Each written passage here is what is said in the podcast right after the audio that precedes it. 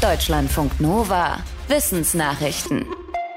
Harte Arbeit ist erschöpfend. Nicht nur körperliche Arbeit, sondern auch geistige kann richtig anstrengend sein.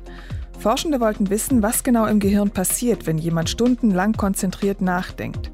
Sie schreiben in der Fachzeitschrift Current Biology, dass sich bei intensiver geistiger Arbeit Glutamat im Gehirn ansammelt. Das verändert dann auch unsere Entscheidungen, sodass wir Optionen wählen, die wenig anstrengend sind und auf die wir nicht warten müssen.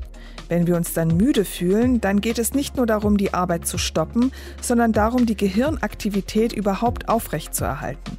Denn die toxischen Substanzen müssen erst einmal abgebaut werden, zum Beispiel durch Schlaf. Für ihre Studie überwachten die Forschenden zwei Gruppen von Menschen im Laufe eines Arbeitstags. Einige mussten intensiv nachdenken, die andere Gruppe hatte eher leichte Aufgaben zu meistern. Dabei zeigten sich bei Magnetresonanzuntersuchungen Unterschiede im Gehirn, die erklären, warum harte geistige Arbeit so anstrengend ist. Tuberkulose kann gefährlich und tödlich sein, doch eigentlich helfen Antibiotika, sodass Menschen, die sich mit den Bakterien angesteckt haben, nach etwa sechs Monaten wieder gesund sind. Immer mehr Bakterien sind aber gegen Antibiotika resistent geworden, das heißt, die Mittel richten dann nichts mehr gegen die Erreger aus. Und das ist auch im Fall der Lungenkrankheit Tuberkulose so. Forschende haben in der bisher größten Untersuchung mehr als 12.000 Bakterienproben aus aller Welt ausgewertet und festgestellt, dass rund die Hälfte aller Tuberkuloseerreger schon gegen gängige Antibiotika resistent sein könnte. Es gibt aber Reservemittel, die halfen meistens noch. Jede sechste Probe war sogar multiresistent, also immun gegen mehrere Mittel. Besonders viele Resistenzen fanden sich in Proben aus Südafrika, China, Indien und Vietnam. Die Erderwärmung geht in der Arktis schneller voran als angenommen. Ein Forschungsteam aus Finnland zeigte in seiner Studie, dass sich die arktische Region in den letzten 43 Jahren fast viermal so schnell erwärmt hat wie der weltweite Durchschnitt. In manchen Gebieten ging es sogar siebenmal so schnell.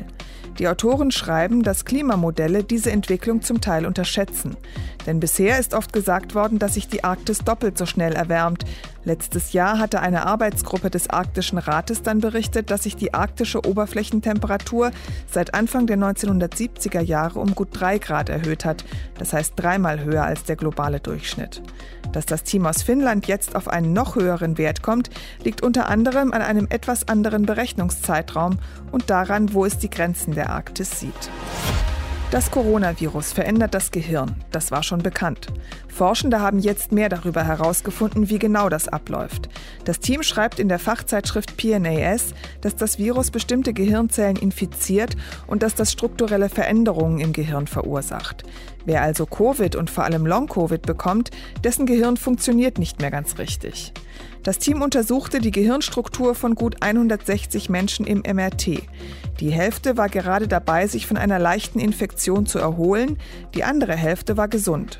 Bei der ersten Gruppe sah es Veränderungen, die die Gehirnleistung beeinträchtigen und die auch mit Angst und Depressionen zu tun hatten.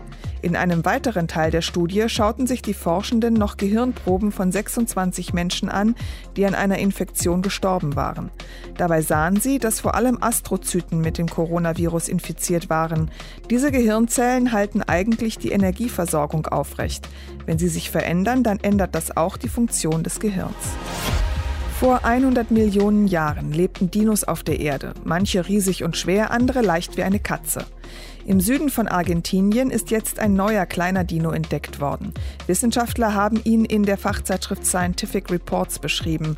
Die Überreste des Skeletts wurden über zehn Jahre hinweg auf einer Ausgrabungsstätte in der Provinz Rio Negro gefunden. Der Dino hat den Namen Yakapil bekommen. Er soll aufrecht auf den Hinterbeinen gelaufen sein und hatte eine gepanzerte Rüstung aus Knochenscheiben. Damit war er vom Hals bis zum Schwanz gut geschützt. Die Wissenschaftler glauben, dass er etwa eineinhalb Meter lang und ziemlich leicht war, mit nur vier bis sieben Kilogramm. Er gehörte zu einer Gruppe von Dinos aus der Kreidezeit, zu der auch der berühmte Stegosaurus zählt. Auch er hatte knochige Rückenplatten. Menschen können sprechen, Menschenaffen nicht. Und das liegt auch an Unterschieden im Kehlkopf. Das schreibt ein internationales Forschungsteam in einer neuen Studie. Vergleiche zeigen, dass Affen komplexere Kehlköpfe haben als Menschen. Sie haben zum Beispiel Erweiterungen am Kehlkopf selbst und an den Stimmlippen. Im Laufe der Evolution gingen diese Erweiterungen teilweise verloren. Der menschliche Kehlkopf hat sie nicht mehr. Experimente zeigten, dass die komplizierteren Kehlköpfe der Affen es sehr schwierig machen, stabile Laute zu formen. Und das ist fürs Sprechen unverzichtbar. Frühere Untersuchungen hatten schon gezeigt, dass Menschen im Vergleich zum Affen tiefer sitzende Zungen und Kehlköpfe haben. Das reichte vielen Forschenden aber nicht aus als Erklärung, warum Menschenaffen nicht sprechen können. Deutschlandfunk Nova